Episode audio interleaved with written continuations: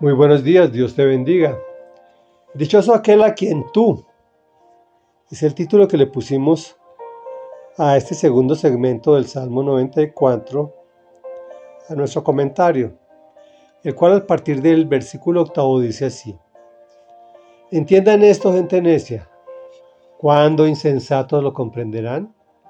¿Acaso no irá el que nos hizo los oídos?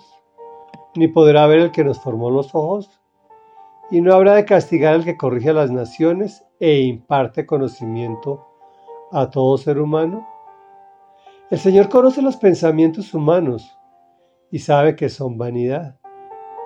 Dichoso aquel a quien tú, Señor, corriges, aquel a quien instruyes en tu ley, para que enfrente tranquilo los días malos, mientras al impío se le cava una fosa.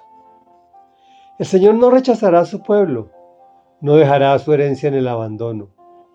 El juicio volverá a basarse en la justicia, y todos los de corazón sincero la seguirán. Comentario. ¿Tú entiendes o eres de los necios e insensatos? Es de las pocas cosas que comprendemos o no por propia decisión. Es decir, eres tú quien determina si dejas entrar la sabiduría y el conocimiento de Dios en tu vida o no. Y al Señor respeta tu disposición. Dios escucha y ve todo en un mismo tiempo. Él entiende todo, pues Él hizo los oídos y formó los ojos. Oye y ve mejor que cualquiera. El que diseñó todo lo que existe puede corregir e impartir conocimiento a todo ser humano que se lo solicite. No podemos engañarlo, pues el Señor conoce nuestros pensamientos y sabe que hoy están, pero mañana ya no. Jesús dijo que el Señor corrigía a todo aquel a quien recibe como hijo, para instruirlo en su ley, para que enfrente tranquilo los días malos, pues en este mundo tendréis aflicción.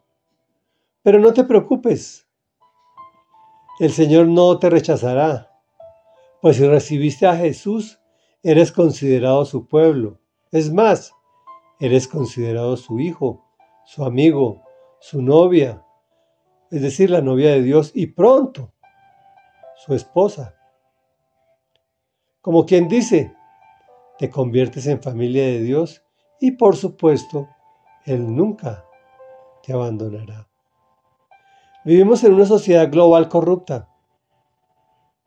Si le sigues el juego, perecerás. Pero si Él te restituirá, pues el juicio volverá a basarse en la justicia, y todos los de corazón sincero la seguirán. Reflexión.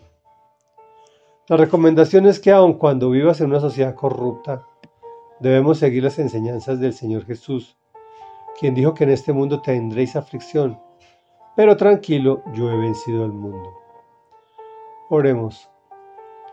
Amado Padre de la Gloria, unánimes juntos venimos ante tu presencia reconociendo que la mayoría de la gente necia e insensata decide no comprender porque crees que sabe más que tú. Perdónalo, Señor. ¿Acaso no irás tú quien nos hizo los oídos, ni podrás ver tú, quien nos formó los ojos, y no habrás de castigar tú, el que corrige e imparte conocimiento a todo ser humano. Tú conoces nuestros pensamientos y sabes que son un suspiro. Dichosos nosotros, Señor, porque tú nos corriges y nos instruyes en tu ley para que enfrentemos tranquilos los días malos como tú, Señor Jesús, quien venciste al mundo. Gracias porque no nos rechazas, ni nos dejas en el abandono, porque por el contrario, tú viniste al mundo para salvarnos a los que te amamos. Y es en tu nombre, Señor Jesús, en quien hemos orado al Padre, y en el poder del Espíritu Santo. Amén y amén.